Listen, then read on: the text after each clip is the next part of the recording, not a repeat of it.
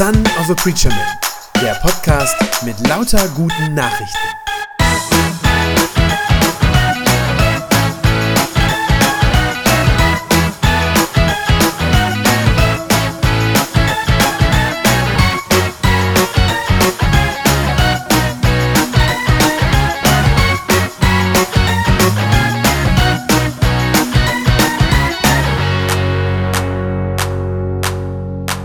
Predigtext, der für heute äh, vorgeschlagen ist, das ist dieser Psalm, dieser Psalm beim Propheten Jesaja, den wir gerade schon zusammen gebetet haben. Zumindest in Auszügen haben wir den zusammen gebetet.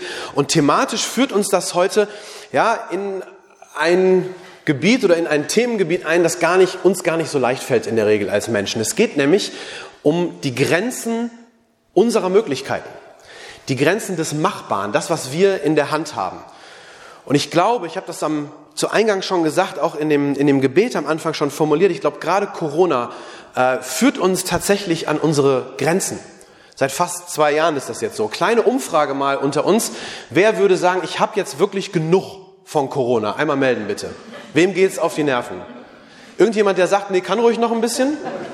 Okay, Gut, habe ich mir gedacht. Ähm, jeder möchte, glaube ich, gerne, dass das aufhört. Ich denke mal, das sieht auch nicht anders aus, wenn ich das jetzt draußen auf der Straße oder auf dem Parkplatz vom Pennymarkt Leute fragen würde. Wirklich alle würden sich wahrscheinlich melden und sagen, ich hätte gerne, dass das endlich aufhört, dass das endet.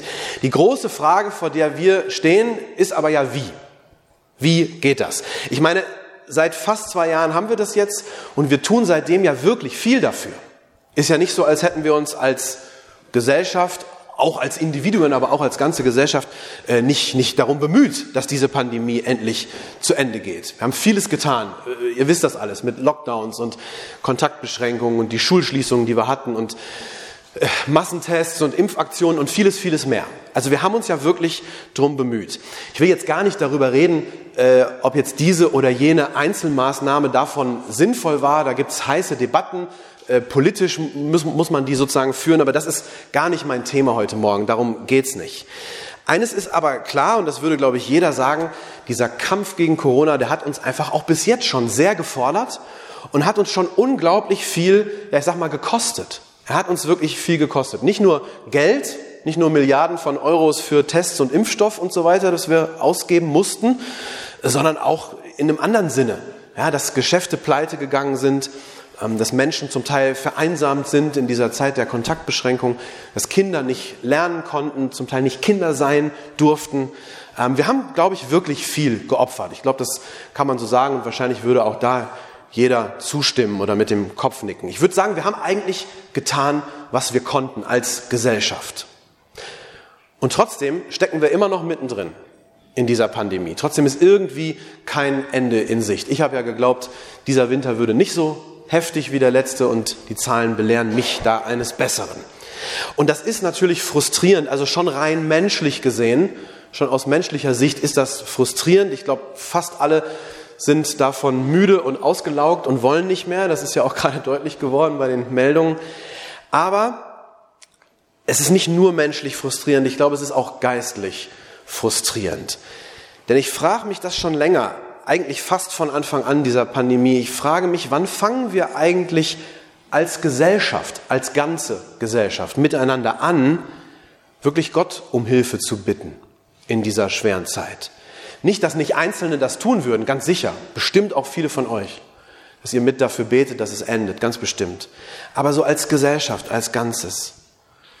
Ja, wer, wer in unserem Land erwartet eigentlich wirklich in dieser Corona-Pandemie noch ja, ich sag mal, ein Wunder Gottes. Wer wartet da eigentlich drauf? In der öffentlichen Diskussion, da spielt das ja gar keine Rolle. Diese, diese Fragestellung oder dieses Thema. Ich habe noch nie einen Politiker oder auch einen Journalisten äh, das sagen hören, dass der, dass der gesagt hätte, ähm, wir sollten zusammen auf Gott hoffen, zu ihm beten, gemeinsam als, als Gesellschaft. Habe ich noch nie irgendwo gehört. Es würde wahrscheinlich auch nicht gut gehen. Also selbst wenn es vielleicht Politiker gibt, die das vielleicht eigentlich vom Herzen her denken. Ich glaube, die könnten das nicht gut sagen öffentlich. Ähm, die würden vermutlich ausgelacht von vielen Leuten und wahrscheinlich schlimmer, wahrscheinlich würden sie obendrauf noch für inkompetent erklärt. Das glaube ich tatsächlich, ja, dass, dass die Reaktion dann so wäre, so nach dem Motto, ach, guck mal, der ist mit seinem Latein am Ende, dem fällt nichts mehr ein, jetzt kommt er mit Gott. Das wäre, glaube ich, ähm, bei vielen Leuten die Reaktion. Dieses Denken, jetzt fällt ihm nichts mehr ein, jetzt kommt er mit Gott um die Ecke, das ist leider sehr, sehr verbreitet, obwohl das eigentlich völlig falsches Denken ist. Völlig falsches Denken. Denn wenn ich sage, ich hoffe auf Gott und ich hoffe auf seine Hilfe, dann sage ich doch damit nicht gleichzeitig, ich will selber nichts tun. Das ist doch damit überhaupt nicht gesagt. Ich sage doch nicht, ich warte sozusagen nur auf Gott und deswegen will ich nichts mehr beitragen. Das ist doch damit nicht gesagt. Natürlich soll jeder das tun, was er kann.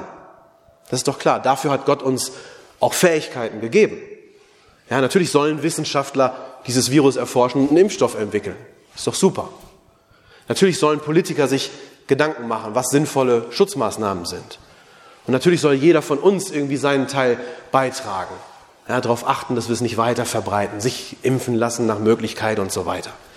Jeder soll seins beitragen, ist doch klar. Aber ich glaube, die Frage, wie wir uns in dieser Situation, oder die Frage, die wir uns in dieser Situation stellen müssen, die geht eigentlich noch tiefer als das. Als dieses, jeder trägt seinen Teil bei. Ich glaube, die Frage ist eigentlich, worauf setzen wir eigentlich in Wahrheit unsere Hoffnung? Worauf setzen wir? Auf wen oder was verlasse ich mich, verlassen wir uns, wenn es hart auf hart kommt? Und die Frage dahinter ist letztlich, glauben wir, wenn wir mal ehrlich sind sozusagen, glauben wir, dass wir uns aus eigener Kraft retten können. Dass wir uns selber daraus arbeiten, daraus befreien können. So wie Baron Münchhausen, der sich selber am Schopf versucht, aus dem Sumpf rauszuziehen. Ich glaube, ich sage das jetzt mal so in dieser Deutlichkeit, ich glaube, wenn wir, wenn wir das meinen würden, ich glaube, das wäre letztlich eine Gottlosigkeit, eine Gottvergessenheit, auf der, glaube ich, kein Segen liegt. Tatsächlich. Oder, und das ist die Alternative, ist uns das bewusst, dass der Erfolg unserer Bemühungen, wie gesagt, wir tun, was wir können, aber der Erfolg unserer Bemühungen, ist uns das klar, dass der davon abhängig ist, dass Gott uns Gnade schenkt. Ich meine, wirklich, wir sehen seit zwei Jahren, dass diese Kraftanstrengungen bis jetzt leider leider muss man ja wirklich sagen, nicht ausreichen. Und ich frage mich da, wann werden wir als Gesellschaft das merken und begreifen, dass wir wirklich Gottes Hilfe brauchen. Und da kann uns das Volk Israel ein Vorbild sein. Dabei. Die hatten damals zwar kein Corona, aber die hatten trotzdem sehr viel zu leiden. Und in einer besonders schweren Zeit für das Volk Israel, da ist dieses Gebet entstanden, von dem wir eben Teile schon gebetet haben. Dieser Psalm, der dann, wie gesagt, beim Propheten Jesaja aufgeschrieben ist. Ich lese den nochmal ganz vor. Jesaja 63 ab Vers 15. Das ist, wie gesagt, ein Gebet. Herr, sieh herab von deinem Himmel, wo du in Heiligkeit und in Hoheit thronst. Wo ist denn deine brennende Liebe zu uns? Wo ist deine unvergleichliche Macht? Hast du kein Erbarmen mehr mit uns? Wir spüren nichts davon, dass du uns liebst. Herr, Du bist doch unser Vater. Abraham weiß nichts von uns. Auch Jakob kennt uns nicht. Unsere Stammväter können uns nicht helfen. Aber du, Herr, du bist unser wahrer Vater, unser Befreier seit Urzeiten. Das ist dein Name. Warum hast du denn zugelassen, dass wir von deinem Weg abwichen? Warum hast du uns so starrsinnig gemacht, dass wir dir nicht mehr gehorchen? Wende dich doch wieder uns zu. Wir sind doch deine Diener, wir sind doch das Volk, das dir gehört. Es war nur für eine kurze Zeit, dass wir das Land besitzen durften, und nun ist dein Heiligtum von deinen Feinden entweiht. Es ist so, als wärst du nie unser Herrscher gewesen und als wären wir nicht das Volk, das du zu deinem Eigentum erklärt hast. Reiß doch den Himmel auf und komm herab, sodass die Berge vor dir erbeben. Komm plötzlich, Komm mit großer Macht, so wie die Flammen trockenes Reisig ergreifen und das Wasser im Kessel zum Sieden bringen. Deine Feinde sollen erfahren, wer du bist. Die Völker sollen vor Angst vergehen. Vollbringe Taten, die uns staunen lassen und sogar unsere kühnsten Erwartungen noch übertreffen. Komm herab, sodass die Berge vor dir erbeben. Noch nie hat man von einem Gott gehört, der mit dir zu vergleichen wäre. Und noch nie hat jemand einen Gott gesehen, der so gewaltige Dinge tut für alle, die auf ihn hoffen. Als sie dieses Gebet beten, da ist Israel in einer schlimmen Situation. Vermutlich geht es darum, dass damals äh, die Stadt Jerusalem von den Feinden völlig vernichtet wurde und jetzt so als Trümmerhaufen daliegt. Auch der Tempel Gottes äh, zerstört ist. Und ich finde, man hört aus diesen Zeilen bis heute heraus, man hört, wie das Volk Israel in dieser Not wirklich ächzt und stöhnt und leidet. Wo ist deine brennende Liebe zu uns, fragen sie. Wo ist deine Macht? Hast du denn kein Erbarmen mehr mit uns? Wir spüren ja gar nichts davon, dass du uns liebst. Vielleicht können manche das so ein bisschen nachvollziehen aus den letzten Monaten und fast zwei Jahren heraus. Das ganze Volk leidet damals unter dieser Situation mindestens so sehr, wie wir gerade unter der Corona-Pandemie zu leiden haben. Und sie jammern und sie klagen darüber, und das ist auch richtig so. Sie machen dabei vor allem eines richtig. Sie schütten nämlich ihr Herz bei Gott aus. Und sie setzen ihre Hoffnung in dieser schlimmen Situation wirklich auf ihn. Von Herzen. Diese Not, in der sie stecken, die führt nicht dazu, dass sie noch mehr versuchen aus eigener Kraft. Die Not führt nicht dazu, dass sie sagen, jetzt müssen wir noch fester in das Hamsterrad treten. Sondern die Not bringt sie dazu, dass sie als ganzes Volk vor Gott kommen, ihn anflehen, sagen, greif doch endlich ein, bitte tu du ein Wunder, das nur du tun kannst. Reiß doch den Himmel auf, sagen sie. Komm herab, sodass die Berge vor dir erbeben. Vollbringe Taten, die uns staunen lassen und unsere kühnsten Erwartungen übertreffen. Ich finde das toll. Darin kommt eine ganz tiefe Sehnsucht zum Ausdruck in diesen Worten. Eine tiefe Sehnsucht nach Gottes Macht. Danach, dass Gott eingreift. Und ein ganz, ganz festes Gottvertrauen steckt da drin. Denn Wer so betet, der glaubt tatsächlich, dass Gott helfen kann. Das muss ich ja erstmal erstmal denken oder erstmal glauben. Wer so betet, glaubt wirklich, dass Gott helfen kann, dass er die Kraft hat, sogar ein wirklich großes Wunder zu tun, etwas, das ich für unwahrscheinlich, vielleicht sogar für unmöglich halte. Und deswegen ist das so schön in diesem Text. Da kommt ein geradezu kindliches, ja, Urvertrauen auf den himmlischen Vater kommt darin zum Ausdruck. Und ich glaube, das ist ein gutes Vorbild für uns, dieses Gebet. Denn genau so sollen wir auch von Gott denken. Und genau so sollen wir Gott auch vertrauen. Wir sollen groß von Gott denken und Großes von ihm erwarten. Auch die Dinge, die nicht mehr in unserer Reichweite sind. Jetzt ist es ja nicht so, als würde heute in Deutschland im Jahr 2021 keiner mehr beten. Das wäre ja Quatsch. Ich meine, wir treffen uns heute Morgen hier, wir feiern Gottesdienst, natürlich beten wir zusammen, natürlich bitten wir Gott um Hilfe und gewiss tun das viele von euch auch unter der Woche zu Hause, ganz bestimmt.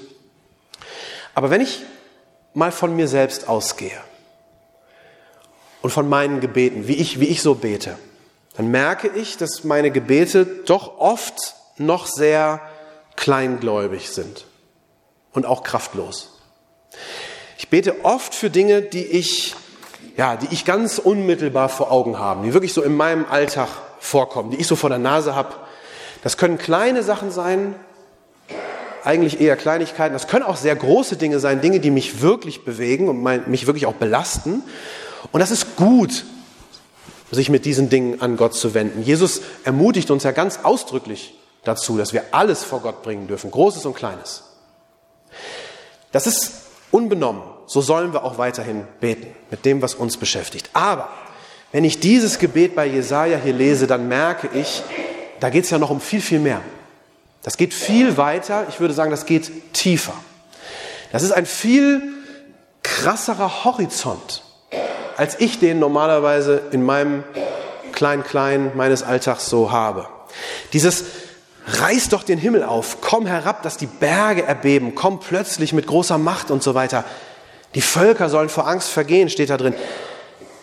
Das sind ja sehr heftige Bilder, sehr große Bilder. Die Israeliten wünschen sich ganz offensichtlich, dass Gott einen radikalen Neuanfang schenkt. Ja, dass die ganze Welt neu geordnet wird.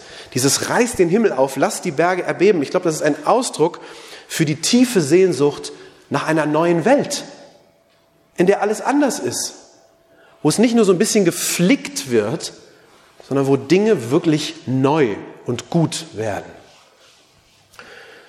Und wenn ich dann auf uns Christen im 21. Jahrhundert in Deutschland schaue, auf mich selber, aber auch so auf uns als Kirche, dann fürchte ich oft, dass wir diesen Wunsch nach wirklich ganz grundlegender Erneuerung, dass wir den oft gar nicht mehr so richtig haben oder nicht mehr so richtig nachvollziehen können.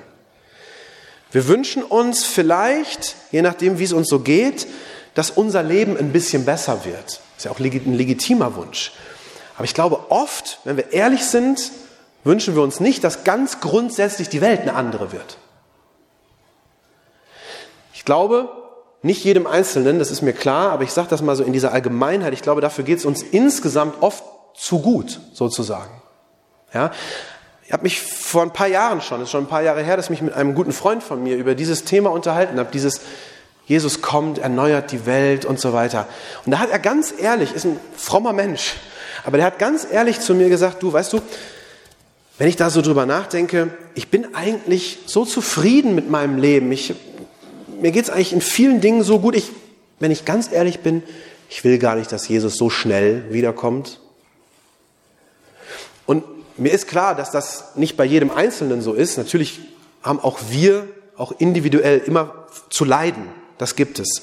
Aber so insgesamt als Christenheit in Westeuropa, 21. Jahrhundert, ähm, geht es uns doch oft so gut, dass wir nicht unbedingt mehr diese Sehnsucht wirklich nach Gottes neuer Welt spüren. Die alte ist doch vielleicht auch ganz okay. So ist es oft, glaube ich. So geht es mir auch manchmal. Dass man so denkt, ja, wenn ich schaue, eigentlich ist es okay, was, was soll eigentlich in Gottes neuer Welt so viel besser werden? Ja? In der Zeit, als ich in Uganda gelebt habe, da hat mich dort ein befreundeter Pastor mal danach gefragt. Er hat gesagt, warum sind eigentlich bei euch in Deutschland, ihr seid doch das Land der Reformation, nicht von Martin Luther und so, wo wirklich der Glaube erneuert worden ist vor vielen hundert Jahren, warum sind eigentlich heute bei euch die Kirchen oft so leer und der Glaube oft so, so schwach, so schwach vertreten? Hat er mich gefragt. Und wir haben da lange drüber gesprochen und ich glaube, es hat auch was damit zu tun, dass wir doch in vielerlei Hinsicht wahnsinnig gut versorgt und auch hier abgesichert sind und so. Und das ist nichts, was ich jetzt schlecht reden will, da können wir dankbar für sein, aber vielleicht verstellt es manchmal den Blick äh, auf diese neue Welt, auf diese neue Welt, dass wir gar nicht so richtig merken, wie dringend wir Gott eigentlich brauchen. Ja, wir haben Sozialsysteme, ähm, wir haben viele Versicherungen, also das ist alles was Gutes und die Menschen in anderen Ländern hätten das gerne. Die schauen natürlich neidisch auf uns, ist klar. Und trotzdem verstellt es uns manchmal vielleicht den Blick darauf, wie sehr wir auf Gott eigentlich angewiesen sind. Und vielleicht führt es manchmal dazu, dass dann unsere Hoffnungen, die Hoffnungen für unsere Zukunft, dass das oft eher sehr innerweltliche Hoffnungen bei uns sind. Das, was wir uns so wünschen. Innerweltliche Dinge, dass wir auf ein langes Leben hoffen. Klar, tue ich auch. Ja. Auf ein gutes Auskommen, bisschen Glück, bisschen Zufriedenheit, so, so, so diese Dinge. Und natürlich wünsche ich mir die auch. Und dafür beten wir dann auch. Und wie gesagt, ist völlig in Ordnung. Wir beten, dass wir gesund bleiben oder, wenn wir es nicht sind, dass wir wieder gesund werden. Auch das ist ein gutes Gebet. Alles okay, wir sollen sogar dafür beten. Aber haben wir noch diese Sehnsucht danach, dass die ganze Welt erneuert wird, dass Gott wirklich kommt und alles neu macht? Konkret beten wir darum, dass Jesus möglichst bald wiederkommt. Dass er dann Schluss macht mit dieser kaputten Welt und uns diesen radikalen Neuanfang schenkt, von dem hier die Rede ist. Und wenn ich mich selber angucke, fürchte ich, wahrscheinlich beten wir nicht allzu oft dafür.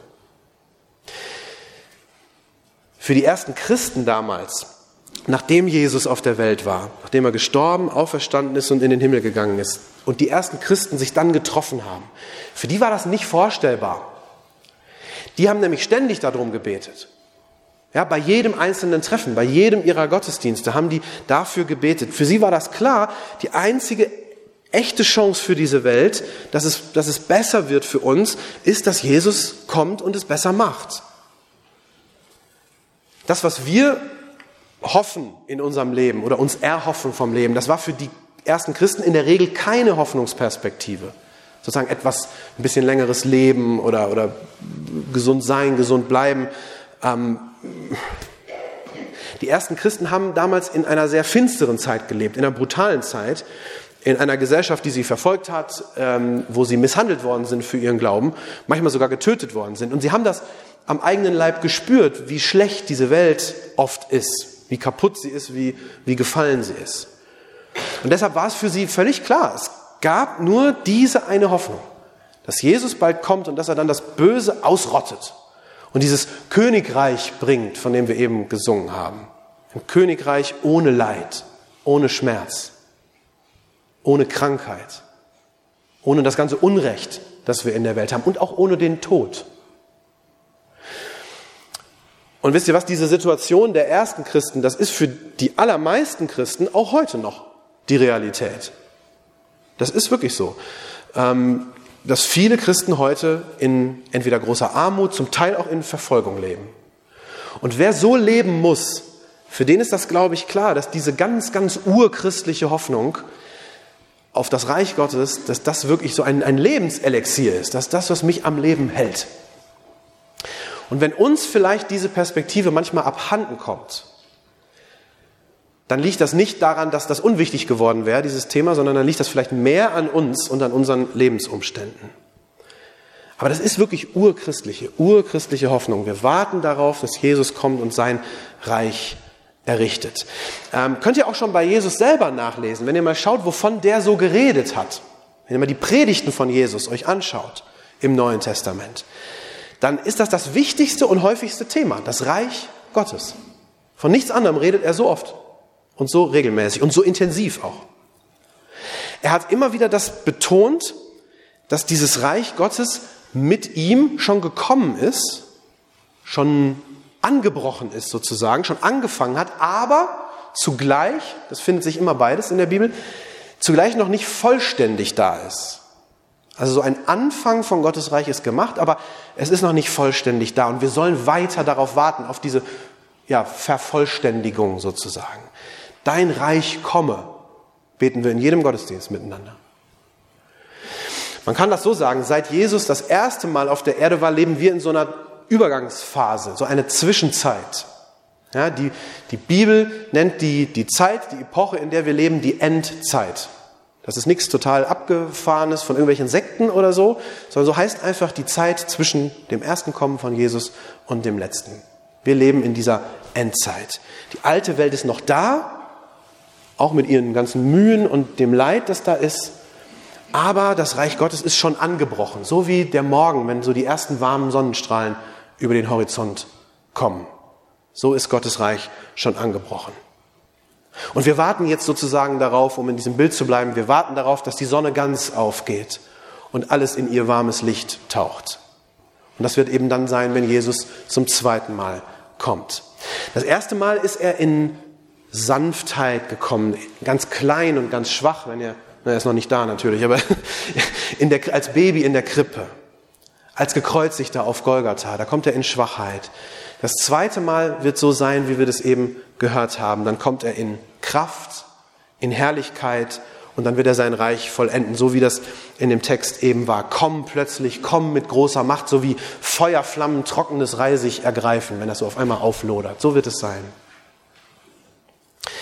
Das Volk Israel hat damals in ihrer Not zu Gott gerufen und sie haben ihre Hoffnung ganz auf Gott gesetzt. Und die ersten Christen, wie gesagt, haben das auch getan, haben auf Gottes neue Welt gewartet.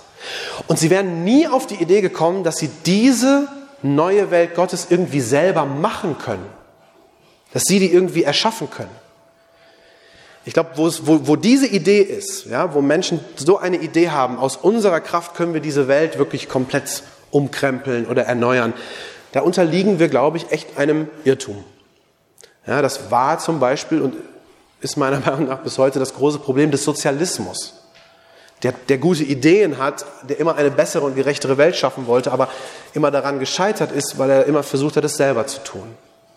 Und letztlich ohne Gott das versucht hat. Nochmal, natürlich sollen wir alles tun, was in unserer Macht steht. um diese Welt zu einem möglichst guten Ort zu machen, auch zu einem gerechten Ort zu machen. Aber wir sollen vor allem, so wie damals Israel und wie die ersten Christen, darauf warten, dass Gott sein Reich aufrichtet, dass Jesus kommt, sollen wir immer wieder für beten. In der frühen christlichen Gemeinde, da gab es einen bestimmten Ausruf, ähm, der vor allem bei den Abendmahlsfeiern immer ja, so als Gebetsruf ausgerufen wurde. Der hieß Maranatha. Maranatha, das heißt übersetzt, unser Herr, komm. Unser Herr, komm. Die ersten Christen haben nicht so gebetet, wie wir manchmal beten, komm Herr Jesus, sei du unser Gast und dann geh bald wieder sozusagen, sondern die haben gebetet, komm Herr Jesus und sei unser König. Wie gesagt, ich weiß ja nicht, wie das bei euch ist, ob das auch euer regelmäßiges Gebet ist. Ich für mich kann das sagen, dass ich das bis vor ein paar Jahren eigentlich nie so richtig so gebetet habe, dass das kein großes Thema für mich war. Und dass ich eigentlich erst so ein bisschen, seit ich in Afrika war, ähm, dabei bin, das zu lernen, sage ich es mal so, diese Art von Gebet.